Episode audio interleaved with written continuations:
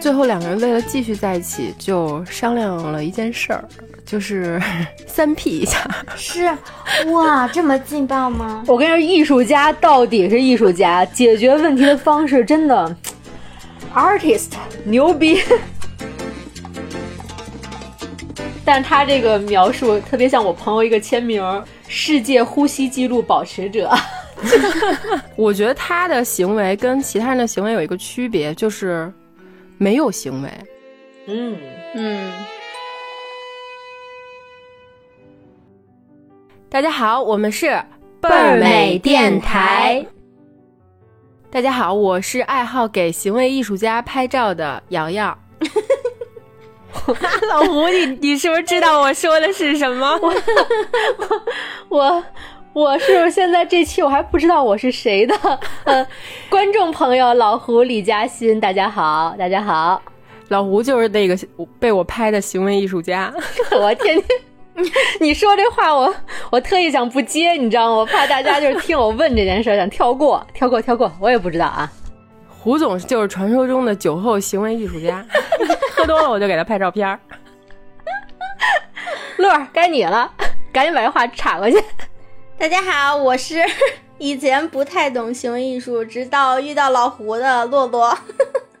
什么玩意儿？你俩？所以这期聊的是老胡是吗？怎么？你俩刚开始商量好了吗？我问问。不不不，说正经的啊。嗯。今天这期其实是源于前几天我跟月亮我俩一起看电视，电视里正好有一个角色，他问艺术是谁？艺术是谁家的？然后大姐听见了之后，就突然问我：“哎，妈妈，什么是艺术呀？”然后我就跟她说：“ 艺术就是人类之光。”结果她她当然听不懂了，她就在那儿自己捣鼓说：“啊，原来艺术是光啊！”我觉得她可能理解艺术可能就是灯泡呀、蜡烛什么之类的吧，是一特具体发光的东西，是吗？她以为。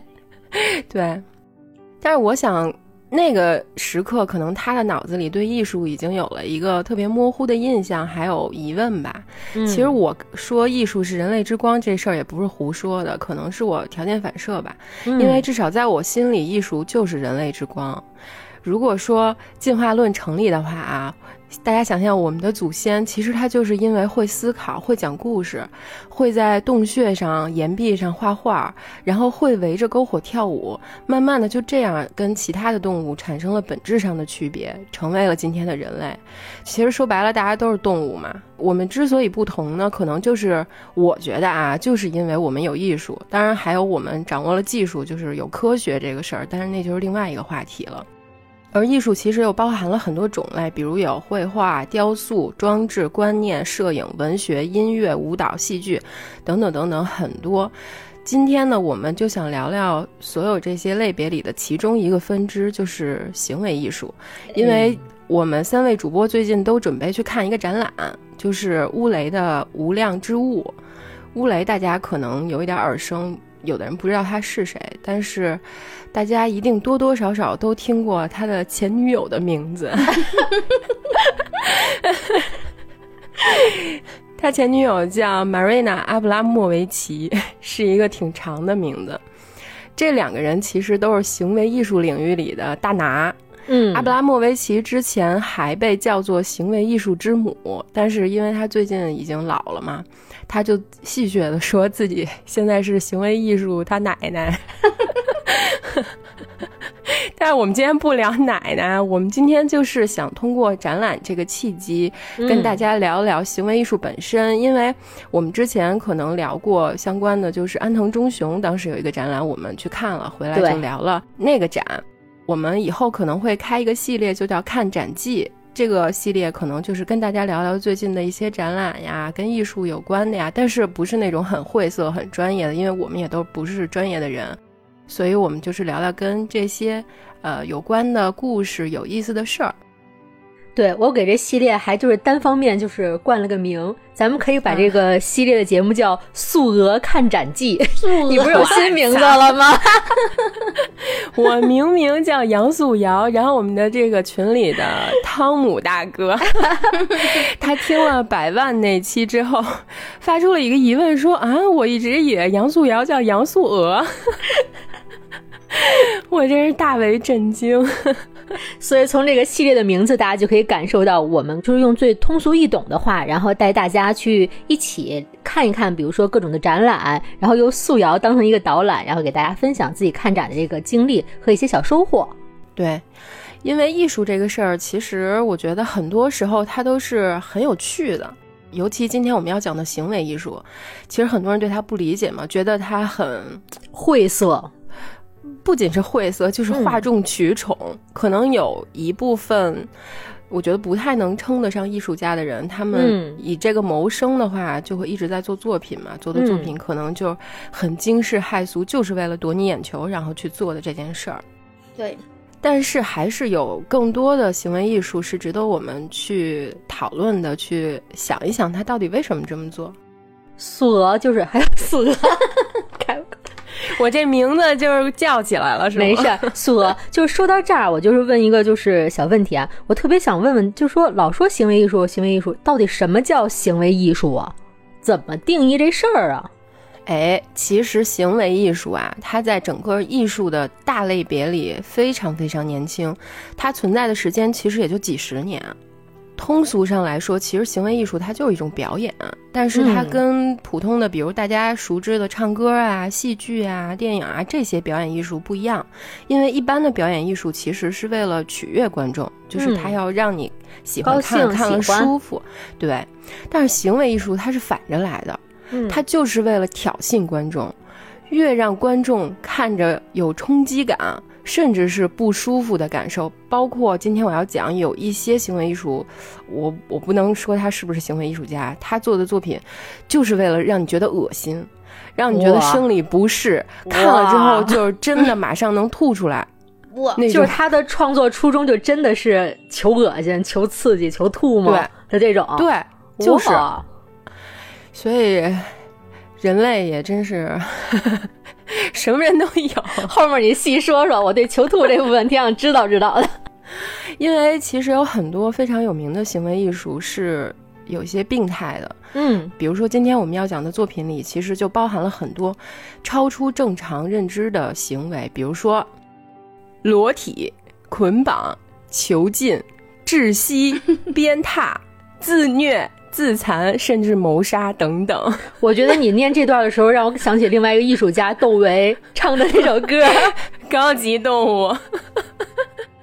我我不知道，我刚才念的这段贯口能不能播啊？会不会因为这个被下架？因为哎，这是不是有声音识别呀？这些敏感词不知道能不能就是传送到这个听众耳朵里？不行，真的每一个都是敏感词，绝对。但是这些行为，它究竟能不能被称为艺术？这些作品背后，它的动机还有故事到底是怎么样的？嗯，或者行为艺术除了这些，它还有其他内容吗？脱离了暴力还有性之外，有温和的甚至是浪漫的行为艺术作品吗？那些作品如果有的话，他们是什么样？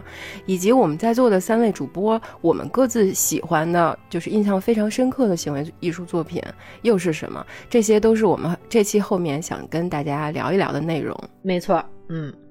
不过啊，本期节目我们只聊跟行为艺术有关的故事，可能会涉及到一些人，因为行为艺术这个事儿吧，它可能有很高的这个政治敏感，或者是他的道德立场在，就是很边缘游走。我们仨其实也是爱好者嘛，就是如果有哪说错了，欢迎您留言纠正。然后有一些敏感的，大家多包涵吧。我们也非常期待，就是咱们可以从把这个节目这期节目当成一个行为艺术，这个结果不知道能播出去多少，但是咱们还是要完整的把它阐述出来，对吧？可能这期又得下架五次，特别好，本身就是一种行为艺术的践行嘛。行，那我们就首先来聊聊行为艺术里大家都最熟悉的一个人吧，就是我们刚才说的阿布拉莫维奇，行为艺术他奶奶。是的。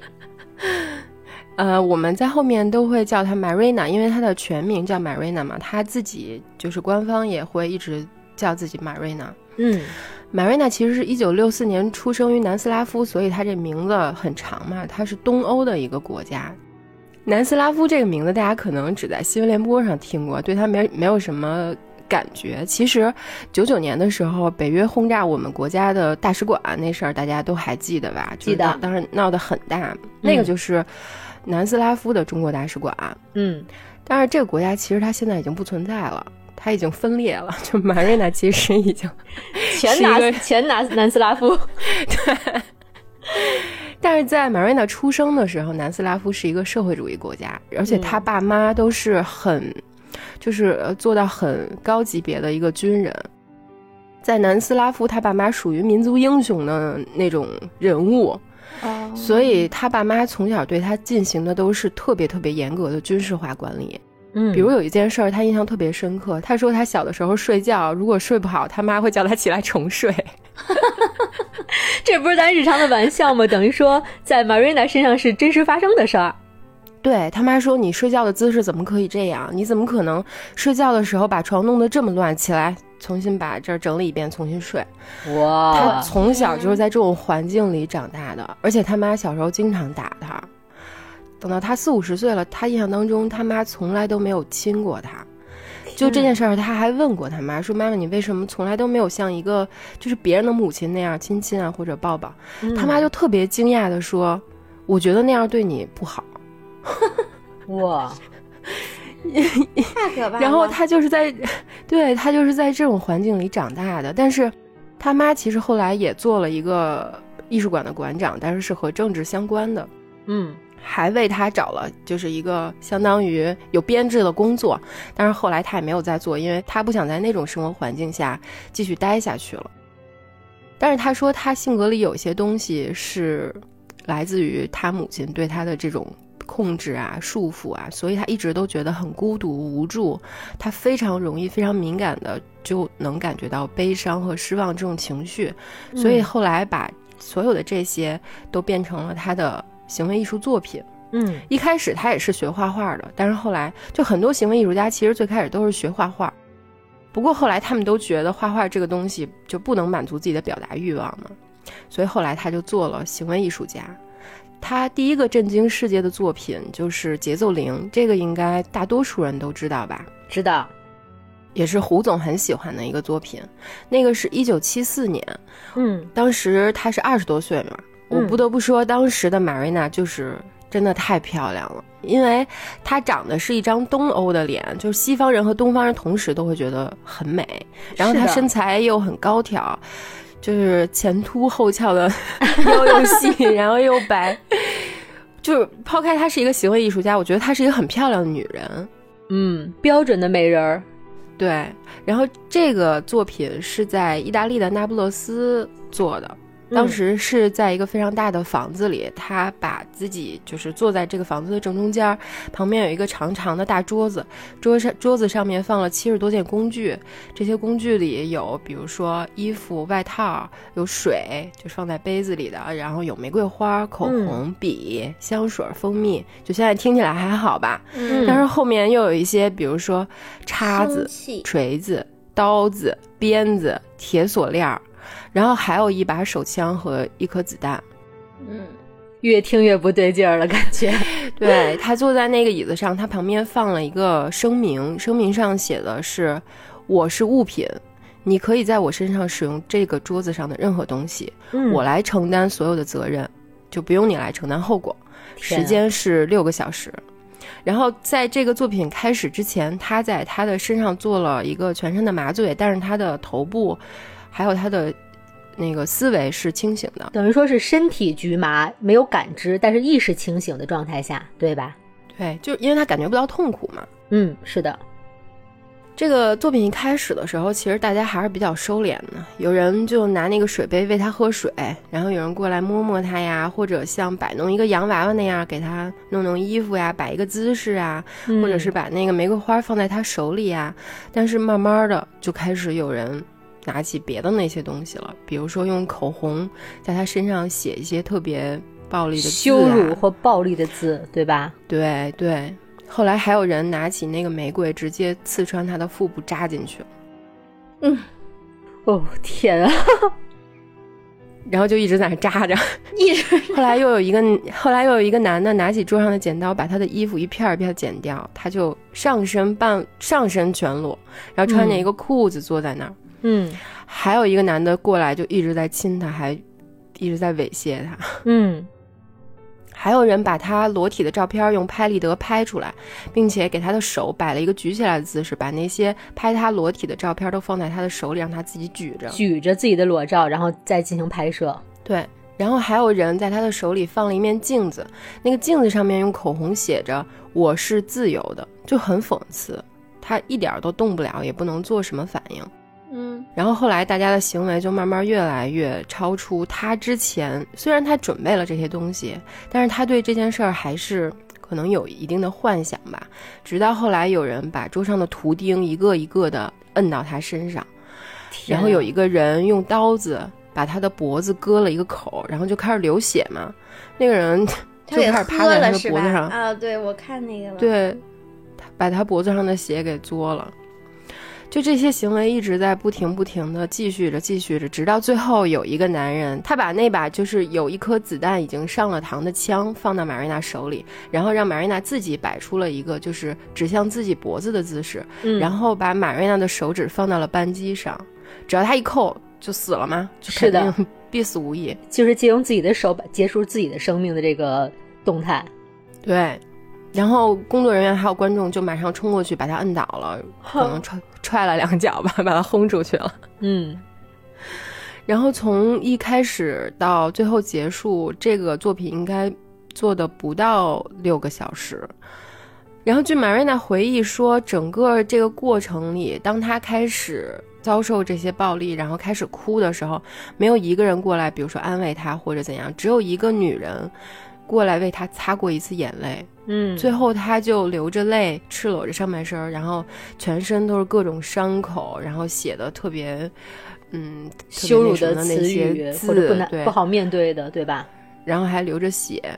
这个作品就结束了。当结束之后，所有的人都还沉浸在那个感觉里。但是他的作品结束了，就等于他已经恢复到 Marina 这个身份了。他的眼神里就开始有了正常人的那种，就跟你对视情感。然后一旦指责，一旦对对，一旦他对视到刚才对他施暴的那些人，那些人一下就像从梦里醒过来一样，开始四散奔逃，狂跑。对大家。就是突然，可能都不理解自己刚才为什么做了这些行为，而且之后那个画廊还收到了很多当时的观众的来电，说表示对自己当时的行为很抱歉，不知道自己当时为什么要那么做，但是就伤害已经形成了嘛。感觉马瑞娜就是被麻醉了全身，但是参与其中的观众好像被麻醉了神经和大脑一样，就是所作所为就都不是自己平时能控制和想象的内容。嗯。这个作品其实就是，我觉得即使你不去观看，只是听一听的话，也会觉得特别震撼。因为马瑞娜她自己说，她幻想中的人性跟实际的人性可能还是 有一定相差太大了。而且在这里面还有一些比如政治含义啊，咱们在这儿就不讲了。但是他后来说过一段话，是针对这个作品的。他说。人们总是害怕很简单的东西，我们害怕痛苦，害怕受苦，也害怕死亡。所以他做的事儿，就是因为他之前对这个事儿也是，就自己很受伤，嗯，自己想的跟最后的结果可能不太一样。然后他也经过了很长时间的思考和矛盾吧，所以最后他得出的结论就是，他是去面对了自己害怕的东西，然后把这些东西像一个镜子那样投射到观众的身上。他也希望观众去面对自己，嗯，做出来的这些行为，其实就是在这个整个这个表演过程当中，我觉得他即使是全身麻醉的状况状况下，其实咱们就是可以想想这个环境，即使全身麻醉，你只是没有痛感，但是你有知觉。当一个人拿着枪。拿着锯或者拿着一些就是很有攻击性的东西走向你的时候，你心里的那种恐惧，其实在一个麻醉状态下，你又没法反抗状态下，其实是很无助的。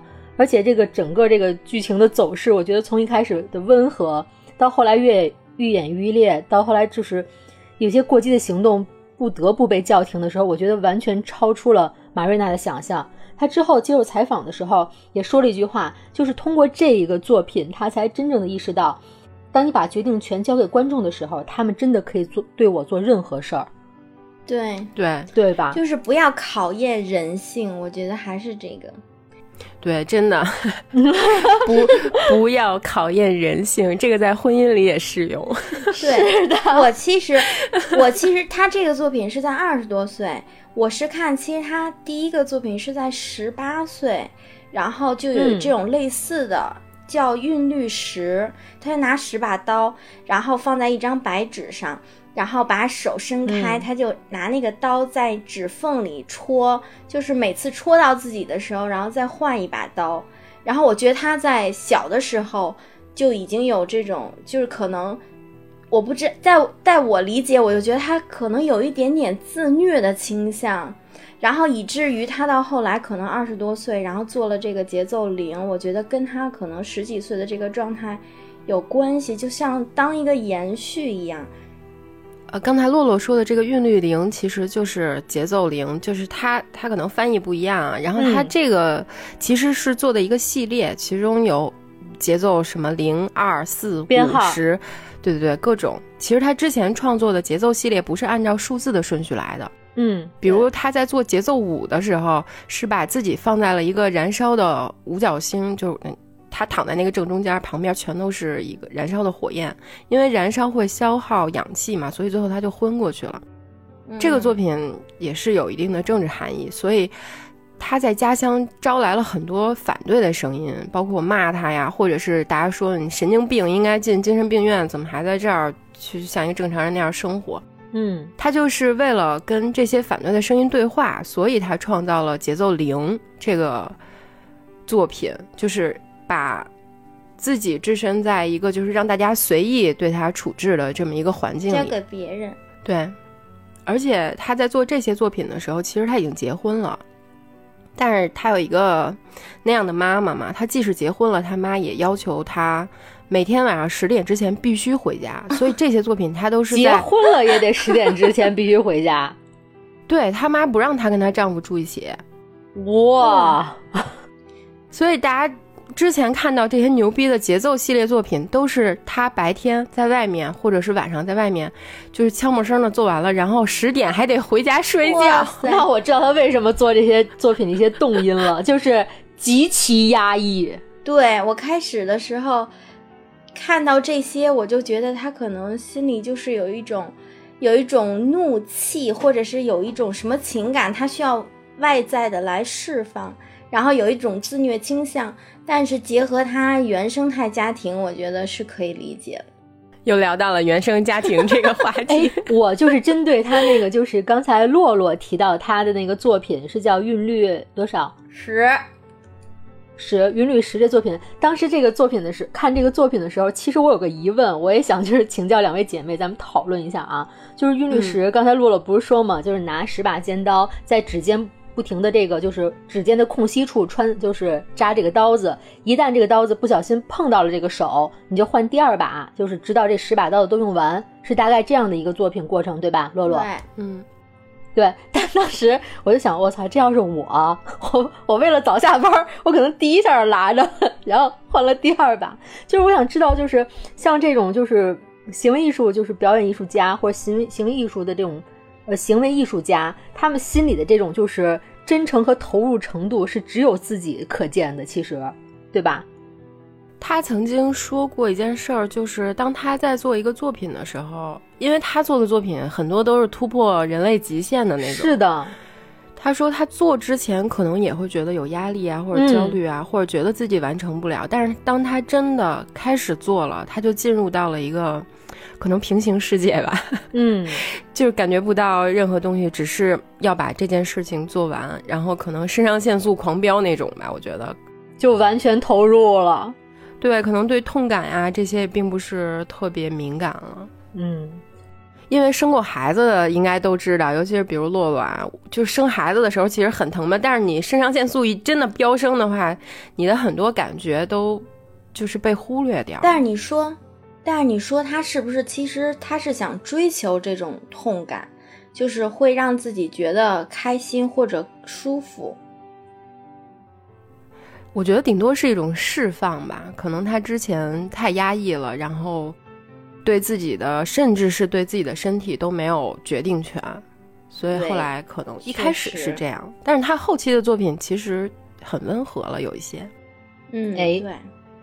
然后他慢慢长大嘛，一直住在家里，直到他二十九岁的时候，就第二年，他做了韵律灵之后就有名了嘛，就。荷兰有一个节目邀请他飞过去参加，然后他下飞机的时候，画廊给他安排了一个向导，是一个德国男人。这个男人就是他见这个男人第一眼的时候，就发现这个男人跟他一样都是长头发，然后两个人都是用筷子别头发，就是这样盘起来扎一下。然后这个男人来接她的时候，还是就是一半脸画着女人的妆，一半脸留着胡子，就是一看就不是一正常人。但是不，但是他很，但是他其实很帅啊，就脸很精致的。然后一聊又发现两个人都是同样十一月三十号生的，都是同年同月同日，应该是。对，然后就慢慢发现这个人好像就是世界上的另一个自己，就双胞胎那种感觉。天啊，作孽呀！对，这个人就是后来做了孽的乌雷，小雷雷。对他，他认。他认识乌雷的时候，应该还是在婚内。乌雷当时我不记得，应该也是在婚内。但是他俩认识之后就天雷勾地火，然后第二年，Marina 就搬到那个阿姆斯特丹跟乌雷一块住了。作孽，应该也是，应该也是这时候都离婚了吧？就。他当时说，别的情侣就刚一开始相爱相恋的时候就很甜蜜嘛，要开始同居了是一件非常高兴的事儿。嗯，然后大家都商量着怎么买一些家具啊，怎么布置房子啊，创建小家。对，但是他跟乌雷刚一开始同居的时候，就疯狂的每天都在聊我们接下来可以一起创作一些什么样的艺术作品，这个就是他们全部的生活。然后。接着就是他跟乌雷创作的很多很多，大家都有些真是耳熟能详了。我觉得如果没看过整个作品本身，也至少看过他的图片或者听过他的故事。对，自从遇到他这个。呃，乌雷之后，他的作品这个风格，我觉得可能也是发生了比较大的转变。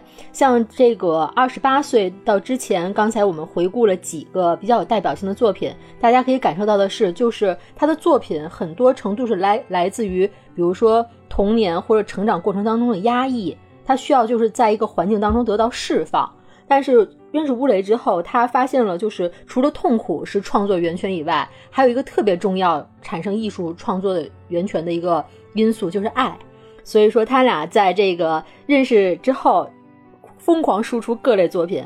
像刚才那个素瑶说的，就算大家没有看过、没有听说过这作品的名字，可能也是从网站上，或者说从一些媒体上看过他们作品的图片，比如说他们。创作的就是每一件作品都跟有爱有关，嗯，作品当中，比如说有一个名字叫啊啊啊，是两个人对面面对面，就是乌雷和马瑞娜面对面就是这样争吵，然后声嘶力竭的直喊，就是啊啊大声喊叫的这种状态，描绘了这个恋人当中争吵的一个状态，一直俩人争吵，一直狂喊，喊到俩人声嘶力竭发不出声音，这个作品才结束。又比如说他们在这个。光和暗这个作品当中，俩人面对面，在一个光影，没错，你看特别有名这个作品，在一个就是明暗对对比特别强烈的这个场景下，两人互扇耳光，你扇我，我扇你，你扇我，我扇你，没有任何争执。嗯，这作品后来被做成表情包了。这个表情包大家一定都见过，我觉得就是可能一说这名字大家晦涩，但是一看这这图绝对特特给力。男女朋友吵架的时候，必须都发过这个表情包，就是抽死你丫的，往往死里打，然后没有感情的，我只是一个会打人的机器的那种状态。然后再包括就是他们在这个时间的关系当中，因为刚才说过，他俩是同年同月同日生的一个类似就是有点像双生儿、双子的这种概念的一对情侣，他俩就是在这个时间的关系当中是背对着背，然后两个人因为都是长发嘛，把两个人的发髻。编织在一起，背对背，然后靠这个发髻编织的这个唯一的连接去拉扯，仿佛有一根就是无形的像脐带一样的东西连接着两个就是呃一样心理一样特质的两个恋人。再比如说，其中有一个作品叫《静能》，这个作品，我觉得好多网友一定是看过他的图片，也是他众多他们俩作品当中，我个人比较喜欢的。对，这作品必须胡总来讲，哎，因为这是因为这是胡总色录的一个作品，色没色录好，就是色住了整个。胡总当时拍了一组，就是跟这个一模一样的照片儿。对，就是这个静能它的原版啊，我先不聊我这山寨。它这个原版是这个 Marina 和这个乌雷两个人在一个就是黑白的场景下，俩人的这个服装也是黑白为主色调的。Marina 是身穿白衬衫，一个黑色的普通的 A 字裙。乌雷是白衬衫，然后黑色的西裤，俩人就是面对面站着。同时吧，俩人中间有一个就是人形，呃呃真人等比例大小的弓，然后弓弦一边是冲着乌雷，然后弓箭一边是冲着马马瑞娜。乌雷手里拿着一支沾有沾有毒的这个弓箭，然后对准马瑞娜这个心脏，意思是什么呢？就是这个。其实从这个远观这幅这幅作品的时候，大家会觉得是乌雷在拿着这支弓箭要射向马瑞娜，但是其实有一个矛盾点是马瑞娜是帮着乌雷拉弓的另一另一个反作用力，是这么一个抗衡的这个作用。因为当时这个，其实我看到这个作品的时候，当时我心里我其实我不知道是被什么吸引了。其实当时我还不知道这个两个艺术家的这个故事是几年好很是好几年前吧。那样的，我是觉得这纯是被这个作品吸引了。我就觉得两个就是两个爱人或者两个恋人，在这个两人相处相处过程当中，可能会有一些，就比如说令人伤心或者说受伤的一些一些情境。但是这个受伤或者说伤感的这个情境，可能不是单方面一个人铸成的，有一个人可能是这个伤感无形的助推手，自己受的伤或者给别人受的一些伤害，可能是都在参与其中，不能说。单赖另一方啊，就是当然说是自己的一个 一个感觉，而且它的画面构成其实特别有意思。嗯，一般就是说俩人去在这个争端的画面里拿一个弓箭，一个男人要射向一个这个射箭，向向另另外一个人射箭，一定是很很有力，很就是狰狞，很力量感的。但俩人拉弓的感觉很平静，静静的扯开弓箭，然后弓箭对着马瑞娜这个心脏，然后马瑞娜也是静静的把，就是。帮着乌雷扯下，把这个弓扯向另一方，给他助了一个拉弓的力，所以当时我挺被这个画面吸引的。然后如刚才这个两位姐妹就是提到的，我也好死不死的，稍微就是其实当时自己是说想致敬一下，因为当时一那个年代比较流行就是拍这个情侣照嘛，可是就是情侣照，我觉得。大家，我们看那个我们那个抖音百万视频里也能感觉得到我，我也不是那种特别小粉红的 类型，或者小可爱。然后我就是想到这个照片了，我就是想拍一个这类型的照片。然后我也是致敬了一下，我才知道拍这个照片太难了。你坚你坚持了几分钟啊？就是我当时，因为我刚看这个照片的时候，我觉得是摆的。但是你真正去拍的时候，你要去把这个弓扯。我也找了一个真人等大小的弓嘛，不是那种小弓箭、丘比特什么的，就真的得努劲儿，是不是？是的，一方面，呃，男士就拉着这个弓弦的时候，女士拉着这个弓柄，是两个人都是反作用力嘛，俩人是较着劲的，但是身体上那种平静和脸上那种平静和有点视死如归的那种表 情特别难拿。我们基本就是啪一拉开一瞬间，摄影师赶紧捕捉，然后我们俩啪又把这个剑合上了，因为这个力很大。然后最后啪一拉开，最后我们坚持时间最长的时候，摄影助理赶紧把剑送到男士手里，然后把那剑比上，然后比如 说对着我心脏，因为如果说把这剑交到手里，大家可能觉得后果不堪设想啊。直接参加葬礼了是吗？对，毕竟刚才我们这个片头也说嘛，人性是不值得考验的。所以为了我的安全，是最后把这个剑送到男士这个手上，然后我们做了这么一个状态，致敬了一下。虽然说这个致敬的这个结果比较比较就是山寨，挺可笑的，但是我觉得这过程这个体验本身对我来说是挺有价值、挺满意的吧。嗯。我觉得这个就是行为艺术有意思的地方，就是一个人看同样一个行为，可能会有不一样的感受。比如胡总他的理解就是这样的。我当时第一次看的理解，我是首先看到的是玛瑞娜当时她的那个表情，嗯，她其实就是非常深情的看着乌雷，但是乌雷的眼神我是看不到的，嗯，我就是觉得他非常非常非常信任拿着剑的这个人，然后深爱着这个人，把自己的性命交托在这个人的手里，感觉到非常非常的放心。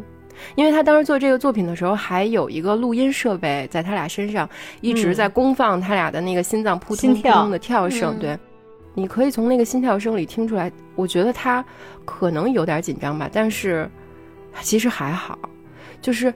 爱这个东西就是这么的牛逼，能超越生死这件事儿，就是给我这种感觉。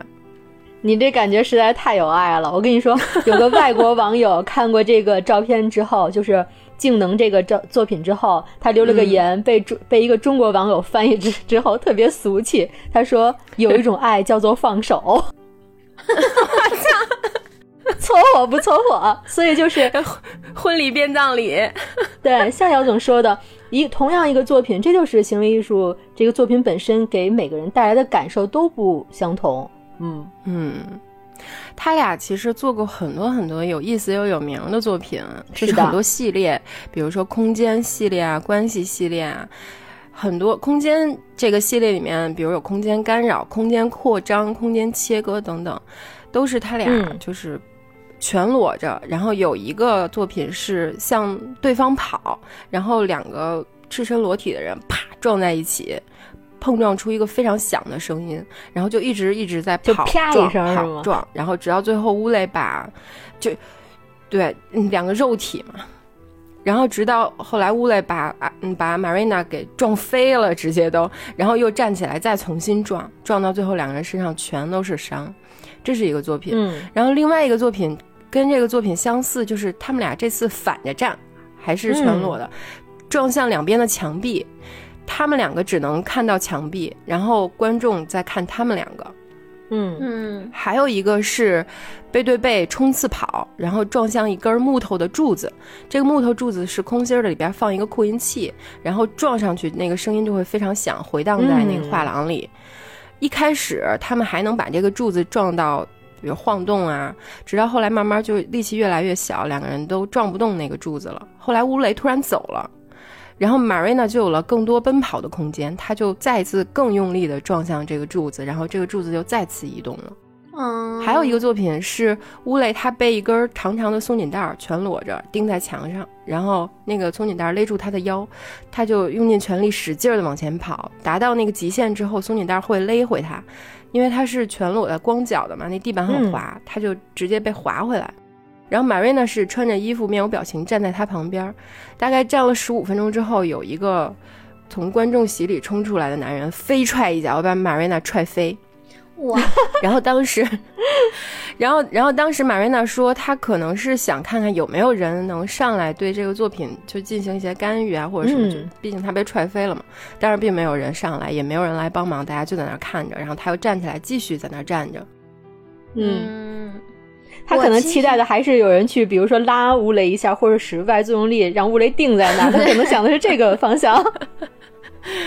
不知道，嗯，然后另外一个作品就是这次展览的这个名字叫《无量之物》，它还有另外一个翻译叫《无法猜测》。嗯，它是当时两个人在意大利的一个画廊的入口，只有这一个入口，所有的观众都要通过这个入口进来。他们两个是全裸着站在入口的两侧，是一个很小的门儿。观众必须蹭从他俩中间蹭过去，然后蹭过去的同时呢，不管是男观众还是女观众，他就必须选择面对其中一个人。然后这个无法猜测，其实讲的就是你无法猜测他到底选择面向谁。嗯，这要对我就很好猜测，我可能也是，不过对咱们仨应该都挺好猜测的吧？对，我看过这个作品的这个照片是那个。素瑶形容的，而且他俩距离站的巨近，这门很小，很近很近。嗯，我对他们俩印象特别深刻的有一个叫《死亡的自我》，你们应该也知道，就是他们俩嘴对在对嘴对在一起，然后就呼吸对方身体里的二氧化碳，然后就是到十几分钟以后就倒地昏迷了。这个我印象特别深刻，是因为我看他那个最后采访。然后 Marina 说：“其实这个作品，我是想表达，你无论在自我和两性关系之中，就是你一定要保持那个自我。就是不要迷失自我嘛。这个其实对我印象特别深刻的，就是不迷失的意思，就是他吐出二氧化碳，你给他怼回去那种是吗？我要吸自己的。对呀，就是你要你需要自己的空气，而不是说一直 围绕着另一方嘛，是这个意思。是的，是的，对他这翻译有的地方也翻译成叫“呼吸”这作品，好像是吧？对对对，我看那个作品的时候，就是小小的那个。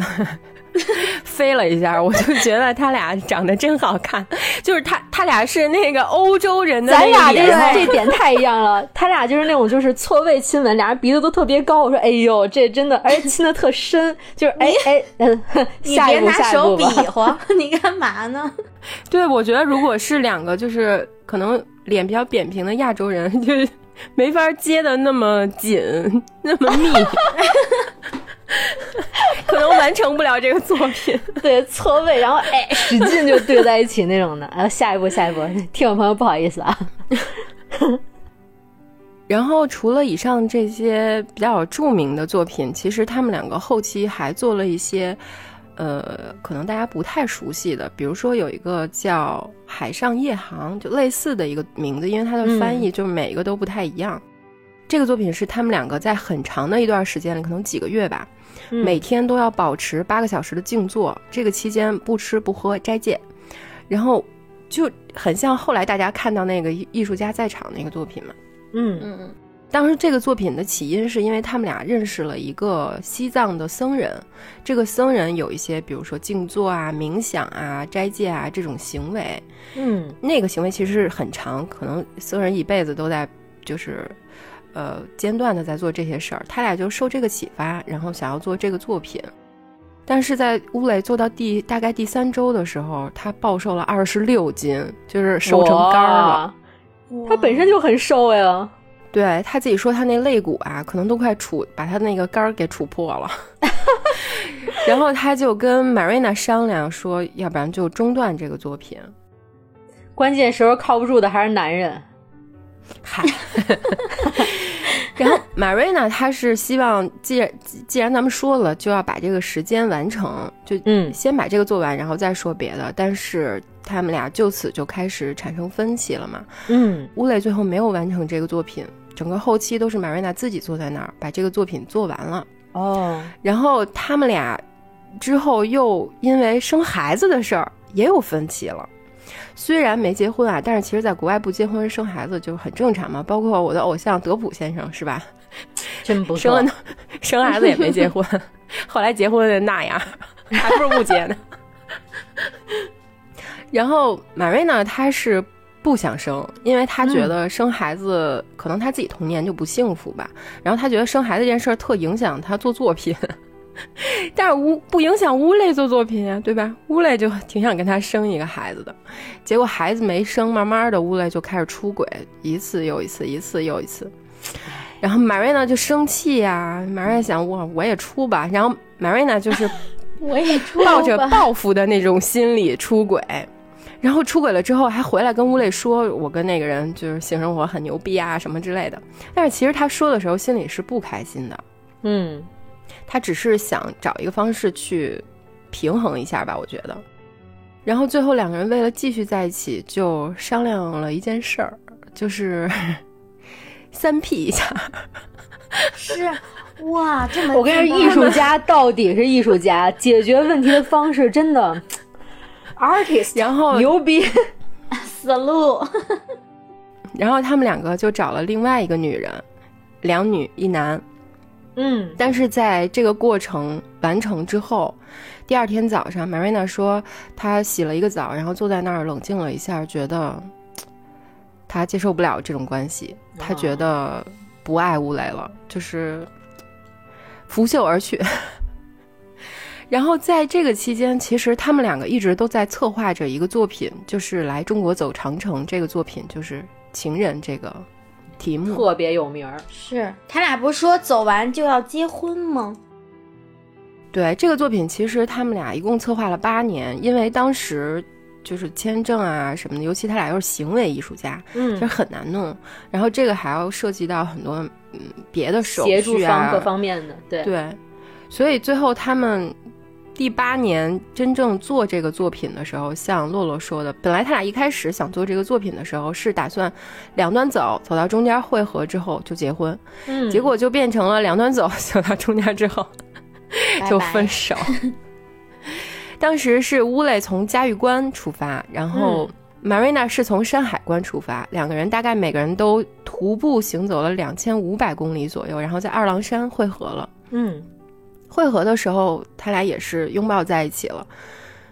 我记得乌雷应该没有哭，但 Marina 一直在哭，因为乌雷在这个时候告诉他说：“我跟就是带我来中国的这个女翻译，好就那女翻译怀了怀了我的孩子。”我要跟她结婚了，然后这个作品就结束了。结束之后，乌磊就马上跟这个中国女翻译结婚，结婚了。嗯，好像后来有一个就是采访问那个 Marina 说喜不喜欢中国，他说我不喜欢，就是因为 走长城这段中间跟他的那个中文翻译，然后不仅就是就是出轨了，还还怀了孕，然后最后直接跟他结婚了。所以他有一度就不太喜欢中国，后来和解了。但是其实后来乌磊跟这个女翻译也离婚了，他后来跟另外一个，肯定他后来跟另外一个人结婚了，一直大概过到死吧。那个人应该是一个，也是跟艺术有关的，应该是个插画家之类的。嗯嗯，他们俩分开之后。乌雷其实就更多的过起了一个相对正常一点的生活吧。然后马瑞娜其实还在继续做自己的作品，她后来又做了很多非常棒的作品，比如说，她在一九九七年的威尼斯双年展，当时她因为这个作品得了那年的最佳艺术家金狮奖。嗯那个作品叫巴尔干巴洛克，巴尔干是南斯拉夫的一个半岛，就是一个地名。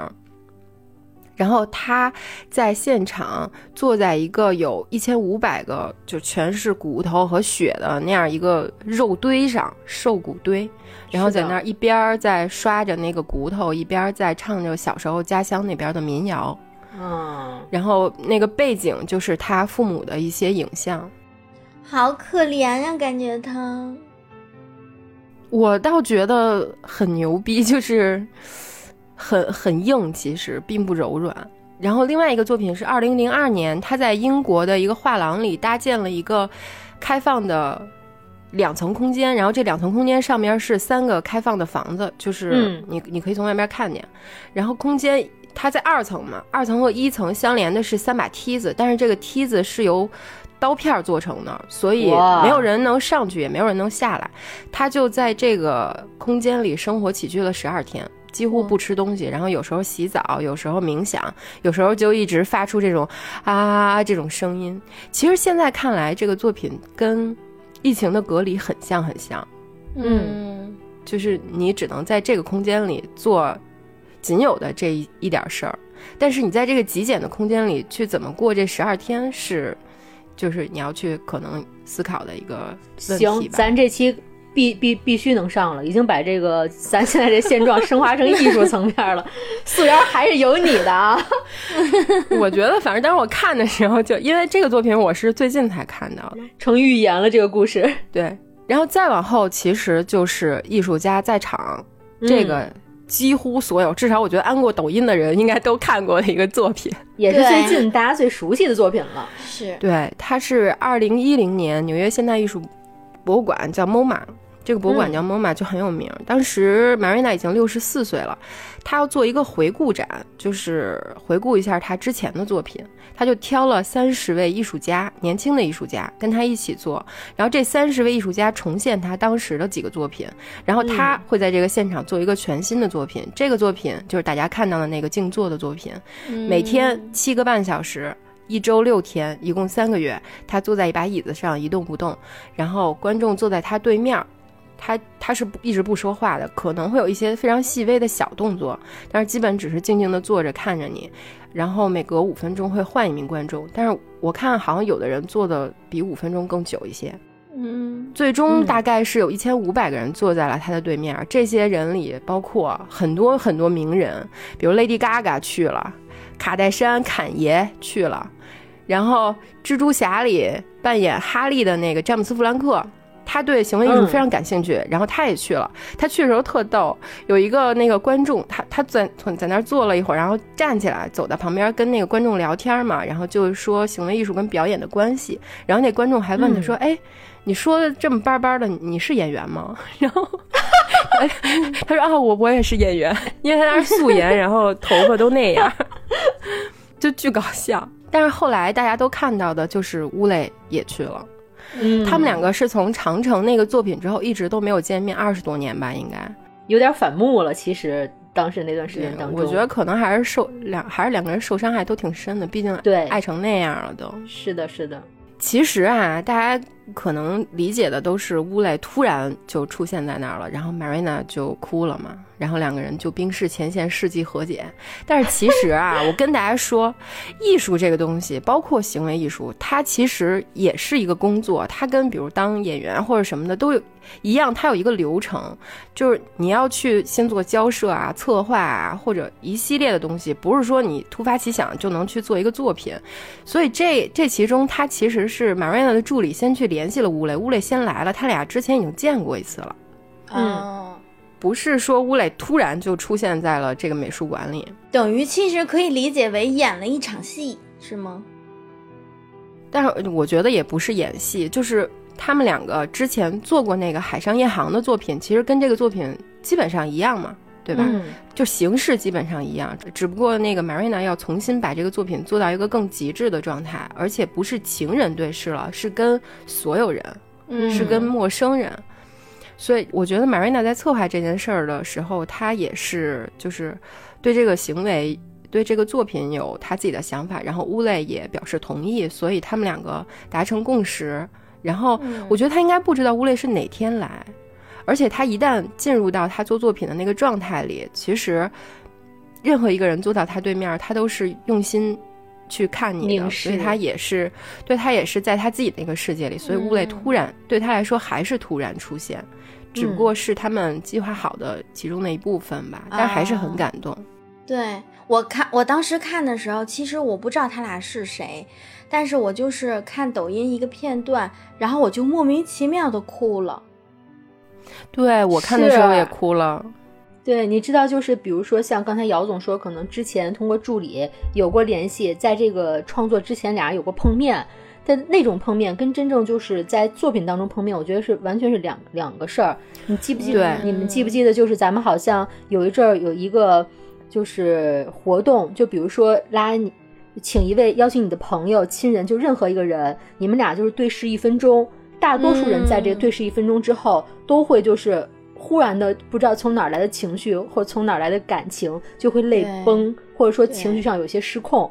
其实他们俩之前见那一面，可能出于工作沟通，或者说我们虚拟想象啊，好久不见什么的，呃，几天之后见，然后真的放在那个场合里，两个都是同为艺术，就是行为艺术家，心无旁骛的互相对视的时候，我这几年的错过，以前的这种相处，各种就是，我觉得真的很难不没有触动。唉，对，因为当时还有一个细节是，那在那个回顾展里有一辆车。那个车是他当时跟乌雷一起住过几年的一个房车，其实，因为年代很久远了嘛，就是一很简陋的房车。他俩当时就是住在这辆车里，然后在欧洲，然后一直在做他们俩的艺术。嗯，当时他俩过的就是那种神仙生活，就不食人间烟火。然后马瑞娜她不知道这辆车被搬到了现场，她第一次看到的时候，坐在那个车里一下就。爆哭，泪崩！哇塞，太好哭了。他说，他跟乌雷过去的那些日子一下就扑面而来，撞在他身上。然后他想起以前，他给乌雷织过一件毛衣，就一个行为艺术家给自己的男朋友织毛衣。然后当时也根本没什么钱，就是一直想怎么做艺术。嗯，他说当时他觉得他爱乌雷的那个心情，就是超过了爱自己，超过了爱世界，超过了所有。嗯，然后乌磊后来也看到那辆车了嘛，他也在那个回顾展里转了一下，他当时也说自己跟 Marina 的爱，其实觉他自己觉得啊，超越这地球上所有人，因为可能没有任何人或者情侣，在自就是两个人相爱的过程当中，就是做出过这种形式上的、心灵上的、精神上的各种交流。所以他又回来了吧？我觉得，唉。然后这个行为当时将近三个月的时间嘛，他就是每天，Marina 就是每天梳一样的发型，穿一样的长裙，不化妆，就大家能看出来他已经很老了，脸上有时候还泛着油光，就素颜，静静在那儿坐着，对吧？然后上百万人，基本上有百万人了，他们疯狂就来 MoMA，想要坐在他对面坐五分钟。我看当时有的人为了排号啊，因为他们每天有固定的号码，只有那些人，但是来的人多嘛，所以有些人就一直睡在 MoMA 门口的那个大马路上，为了排号。还有人专门从别的国家飞过来，就为了坐在他对面坐一会儿。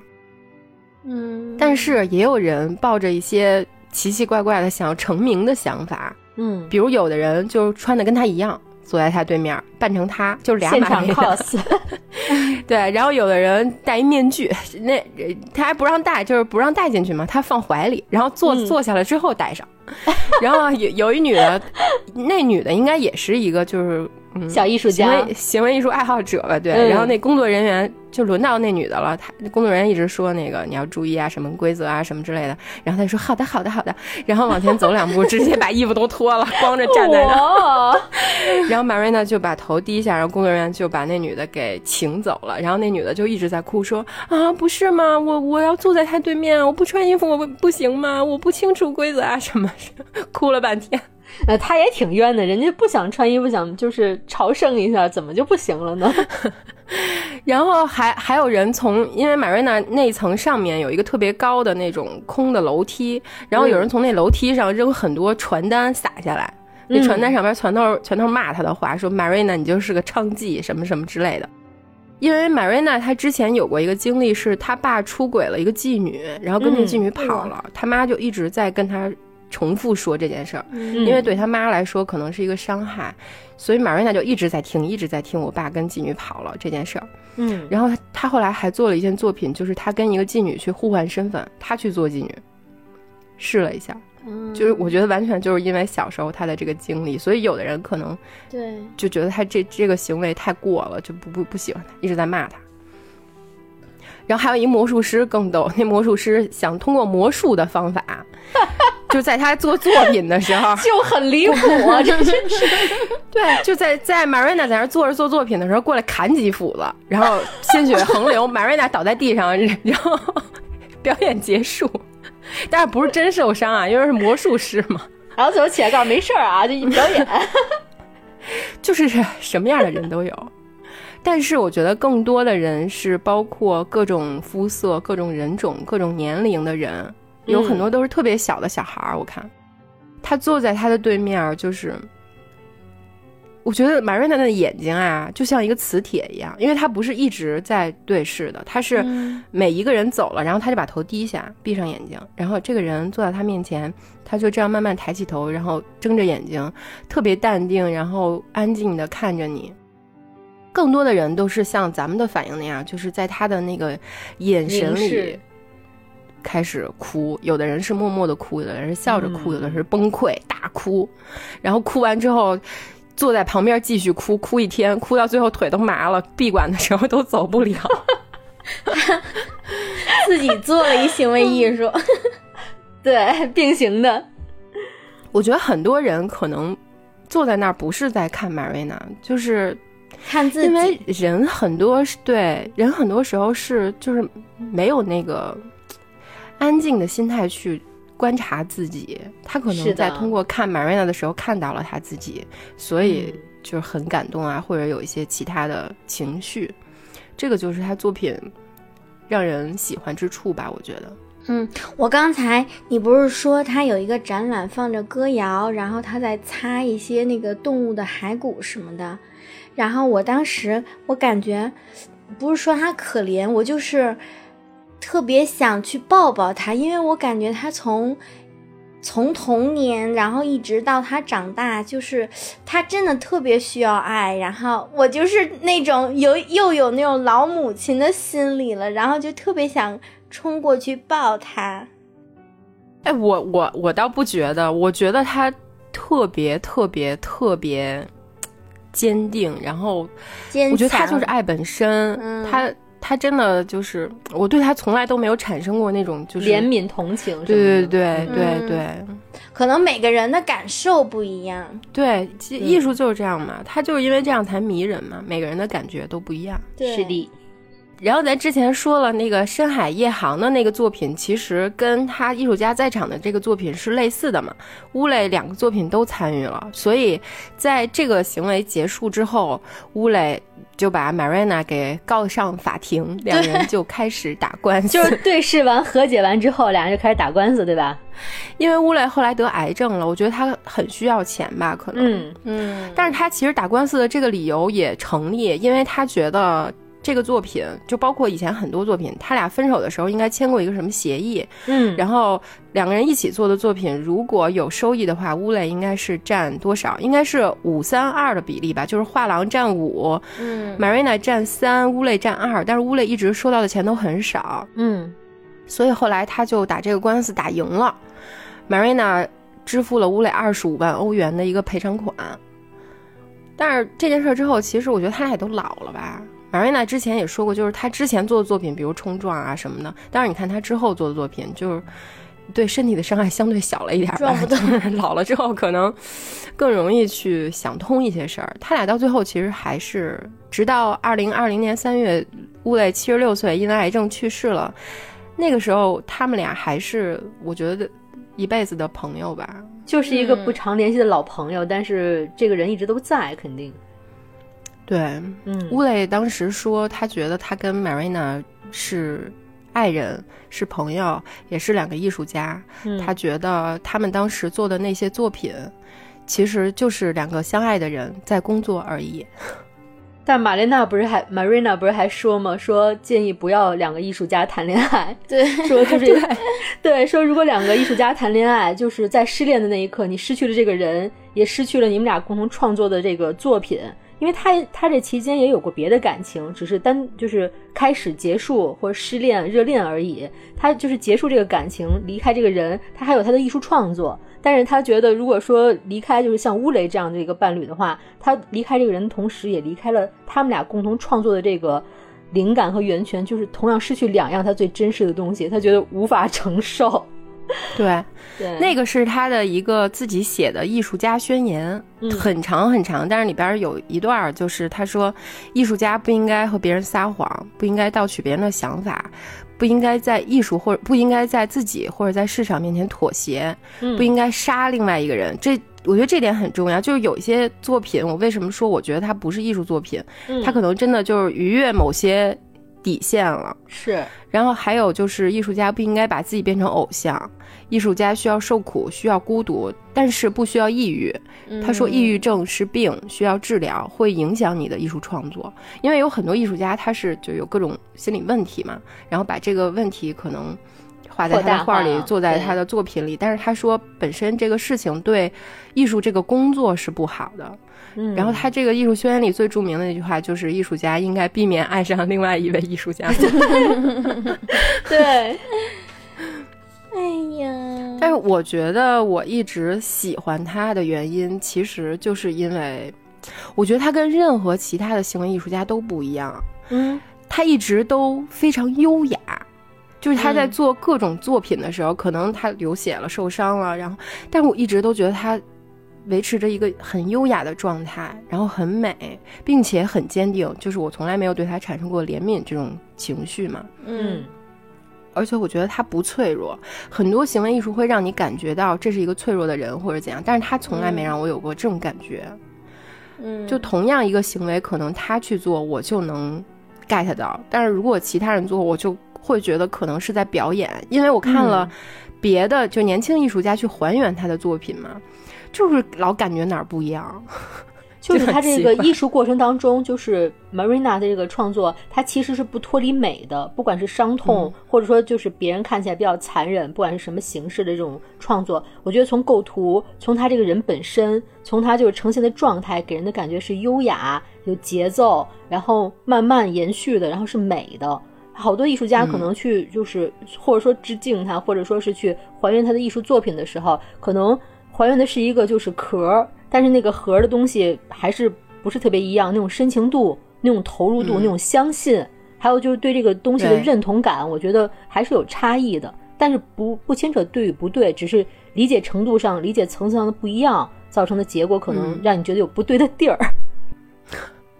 但是反过来说，他其实也是一个普通人嘛。嗯，他也在采访里说过，有一天他突然醒了，对着镜子看的时候，觉得我操，我怎么变得又老又胖？因为他现在的样子跟他年轻的样子确实差距有点大，也开始填充了。对他现在依然也还是美的，而且他也很喜欢买一些名牌衣服啊什么的。然后没钱的时候也能过穷日子，有钱了也能过有钱的日子。但我觉得，除了以上所有的这些，他一直都是一个完全独立的人，也是一个完全自由的人。这一点，我觉得是很多人终其一生都做不到的。他这一辈子都没有把自己绑在任何人身上，哪怕这个人是乌雷，哪怕这个人是孩子，就他不绑在任何人身上，他就是他自己。这一点，反正我是做不到。我觉得很多人都做不到，很牛逼。然后在他这个艺术家在场的这个作品里，还有另外一个，就除了那些明星啊，还有另外一个人，其实也到了现场。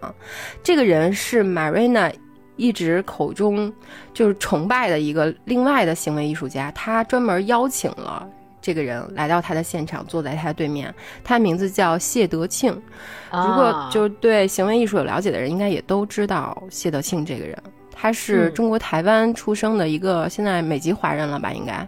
现在已经是小老头了，对，他这一辈子我觉得就做了一个作品，但但是这一个作品有一辈子的时间，然后 然后有六个有六个名字而已，就 就是他这一生本身践行的就是一个作品的不同时间段，然后不同段落，他就是行为艺术本数，对。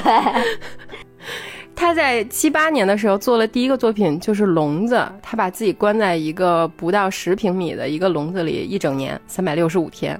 然后在这笼子里只有一张单人床、一个洗手盆儿，还有一个抽水马桶。但这抽水马桶不能抽水，他每次上完厕所得把那个里边东西装到一塑料袋里，等有人来收。等于说是一个就是摆设装置，为了制造这么一个场合，是吧？不能用尿盆儿，尿盆。好嘞。然后他的朋友会每天定期来给他送三顿饭，早饭、中饭、晚饭。早餐一定是牛奶面包，午饭一定是三明治，晚饭一定是牛肉鸡兰饭。这三个东西，因为他没有钟表，然后那个笼子也是一个就是没有日光照射的笼子，所以他是以这三顿饭来区分他的早中晚的，就是一看什么饭就知道现在是什么时间了。除了在这个笼子里呢，除了必要的吃喝拉撒，他就什么都不干。这事儿是他自觉自愿自己发起的，这事儿是吧？对啊，对啊，牛逼！他既不说话，也不阅读，也不看电视，不听音乐，屋里什么都没有嘛。一开始他还会，大概前两个礼拜吧，他还会笼子在笼子里走走啊，散散步啊。他说他把这个笼子想象成一个地方，然后床就是他的家，床之外的地方就是户外。然后他在户外散散步，但是两个礼拜之后，他就天天在那儿待着，就就只是待着，因为逛腻了，周围都。对，每天在那个墙上画一道，然后过过了三百六十五道，他就可以出来了。这作品结束的时候，过了一年，他已经不会说话了，就是张开嘴已经发不出声音了。哇！紧接着这个作品，他又做了另外一个，一九八零年，这个作品叫《打卡》啊，我知道那个啊。他这次把这个木质的笼子换成了一个更抽象的笼子，就是时间。这个作品我我是特别有感触，我觉得洛洛也会特别有感触。就是在三百六十五天一年的时间里，他可以自由行动，可以跟任何人说话聊天，但是他每隔一个小时就要回他的工作室打卡，然后并且把打卡的这个画面拍照记录下来。一天是二十四张照片嘛？我觉得这个就特别像妈妈，就是不。哺乳期妈妈，你这个阶段的理解就是你这个阶段的理解，对，是不是？我每隔两个小时，不管我在干嘛，我一定要喂奶。对。然后这个作品结束的时候，他一共打卡了八千七百六十次，其中还有一百三十三次他忘了打了，或者是错过时间了。嗯。然后最后他的这所有的照片做成了一个作品，在 MoMA 展出了。观众也可以在那个展览的照片里看出来，就时间的流逝，他所有的那些打卡里，比如有的时候头发长长了，有的时候脸特颓丧，就是各种变化。然后接着他又做了下一个作品，一九八一年，他做了一年的流浪汉在纽约。这次的这个条件就是他一年不能出现在有遮蔽的地方，就是头顶上不能有东西。所以不管是下雨、下雪、特冷、特热，他都只能在户外待着。然后就做了一年的野人。这一年里，他只洗过一次澡，基本没换过衣服。但是他这一年，但是他这一年居然一次都没有生病，连发烧都没有过，就身体还挺好。咱现在好多病都是因为活得太细了，确实真的是。然后接着他又做了下一件作品，叫《绳子》，其实还是一种束缚自由的探讨。那个我知道，他把自己跟另外一个女行为艺术家叫 Melinda，他俩腰上缠了一根大概两米长的绳子，就一直不解开，生活一年。但是在这一年里，这两个人这一对男女身体上不能有任何接触。然后这一年，他们就一起吃饭，一起拉屎，一起洗澡，一起睡觉，一起运动，一起见朋友，接受采访。怎么证明就是不不发生任何接触啊？谁证明？他们所有的行为艺术都是有记录的，就是在摄像不太发达的时候，就是用照片，就有助理，就像打卡在都有照片和录影像记录的是吧？对，包括他在做那个流浪汉的那个时候，他虽然一直在做流浪汉，但是他的助理会定期过来看看他，给他拍照片什么的。然后这两个人就一直在一起待了一年。他说，他当时形容说。最难受的就是，甚至在自慰的时候都得在一起当着，结果还挺有职业素养的哈，就当着人自己对自己来，因为他俩不能有任何接触，即使爱上对方也不能接触，规则。但是其实，在这种强烈亲密的关系我底下，我觉得没法爱上对方。他俩一直在吵架，就是。吵到不行，等到最后关系，等到最后这个行为结束的时候，他俩就直接就不见面了，拜拜，分道扬镳。就过了很对，过了很长很长时间才又有勇气去面对对方吧，保持距离，即便是最亲密的人啊，这就是提炼出来的要点。做完这个作品之后，到八五年，他就做了一个作品叫《没有艺术》，这一年他就是不接触艺术这件事儿。然后做完这个没有艺术这个作品，他就消失了，不见了。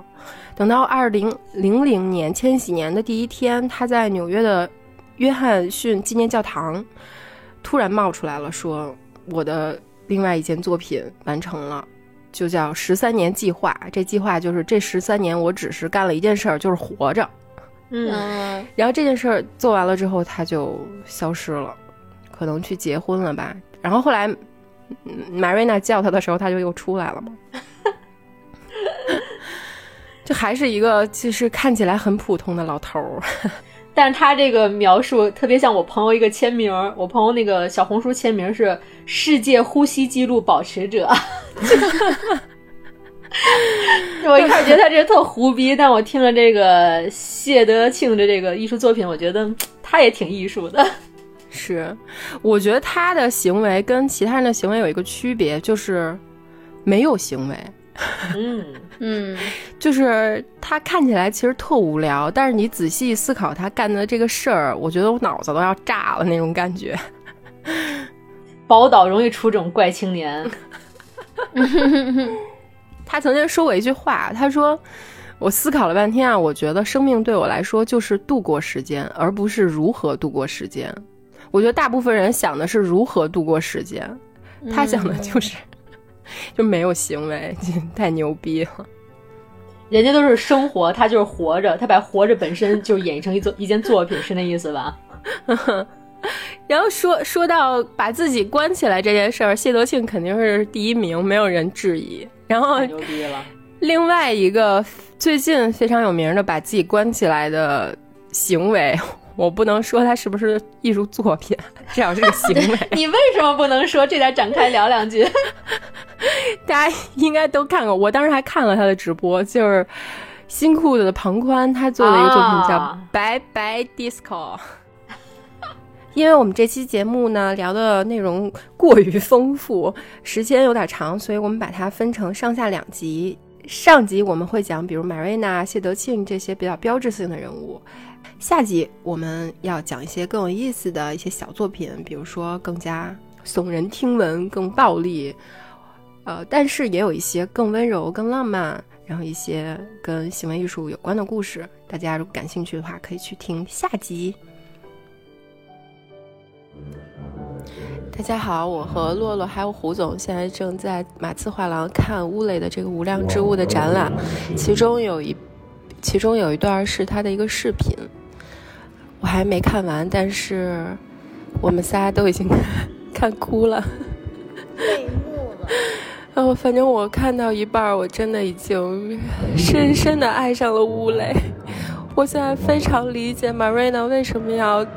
跟他在一起，为什么就算去要试一试三 P，也要还是和他在一起？我真的非常理解他。这是你刚才哭的原因吗？我想三 P。就刚才那个视频里，Marina 说了一句：“嗯，我一生都在尝试。”理解或者说谅解吴雷，因为他们俩的冲突和矛盾太多了。说到这段的时候，刚才素瑶在我旁边一直在擦眼泪，一边擦眼泪还一边给我和洛洛地址，真的弄不了。对，看到他俩最后就是打完官司之后，然后还能变成朋友，就是感觉特别美好，就是一个 happy ending 吧。